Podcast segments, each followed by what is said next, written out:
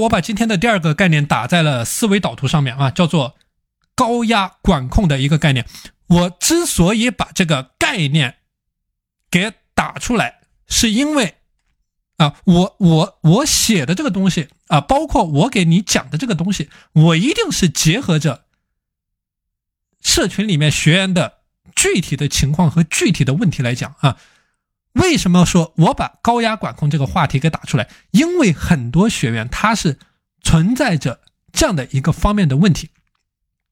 那比如说有一位私教学员啊，那么这位学员呢，他是在今年啊准备申请这个博士啊，读这个博士。那么在他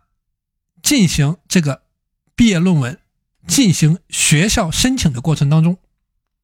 那么。他是出现了比较严重的这种压力管控的一个问题啊，那么这个具体是怎么样一回事呢？就是说存在着非常强的一种畏难情绪啊，非常强的畏难的情绪，就面对着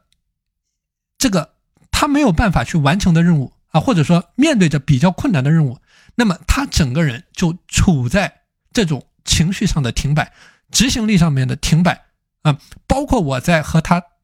谈论这个番茄钟的践行过程当中，啊，他也是没有办法去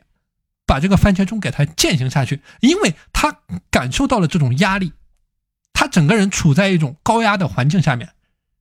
那么因为这种压力给他造成的影响，那么导致了他整个人执行力出现问题，导致了呃前面这个学员类似的一种问题啊，没有办法去思考，没有办法去做事情。当然，他在状态好的时候呢，哎，他给我反馈，他一天能够保持这个八点二个小时的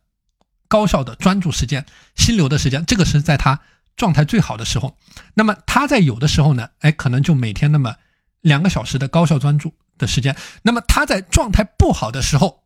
就说从早上六点钟醒来了之后，然后一直躺在床上，啊，包括。从六点钟躺到大概八点钟、九点钟那天的时候，给给我发消息啊，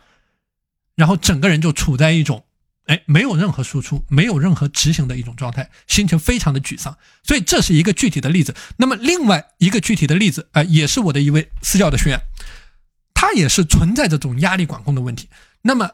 他的一个情况就是说，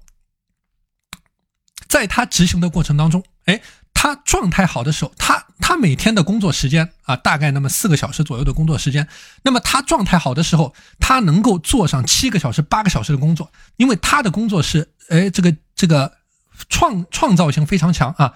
工作难度非常大的啊，这种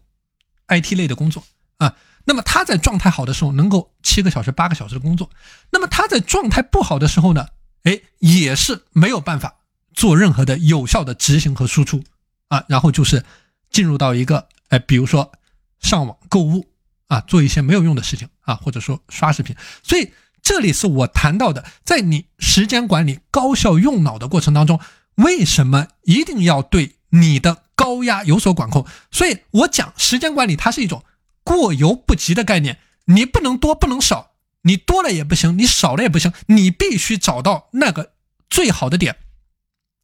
平衡的点。这个是一个非常重要的概念，所以无论对于你来说，你的高压也好，低压也好，都是不行的。低压是什么样的情况？低压就是我刚才提到的啊，第二位学员的情况。那么他是经常被截止时间给推着走，截止时间不到，自己没有任何的工作，没有任何的输出，这个就是低压的情况，压力不够，那么效率不够，效率不够，输出不够，输出不够，结果不够。那么高压，同样我讲到。高压的管控也是严重的压力，它对于你大脑的组织它是有损伤的，对于你大脑的物理结构它是有损伤的，不单单是一种情绪上的损损伤，相反，对于你大脑的组织的结构，它是有不好的一个因素在里面。所以说，适度的压力它是能够提升你在时间管理过程当中的一个工作效率。啊，但是一定是一个适度的点，一个平衡的点。那么过度的这种压力长，特别是长期持续存在的严重压力，它是会大对于你大脑造成巨大的危害，会把你整个人推到一种抑郁的边缘。这个是我们部分学员所存在的问题，包括它会破坏到你的记忆，破坏到你的语言，破坏到你的推理，破坏到你的空空间的感知能力。所以说，关于时间管理过程当中啊，怎么样去找到管控压力的平衡点啊？这个话题我们是在之前的课程当中有好几期专题的课程啊进行过探讨啊，在这里呢我就不展开来讲啊，因为这个问题要展开的话可以讲很久啊，所以我把这个点给大家提出来。那么在结合着这今天这个话题啊，在践行过程当中，在高效用脑的过程当中啊，可以去做一些思考啊，做一些反思。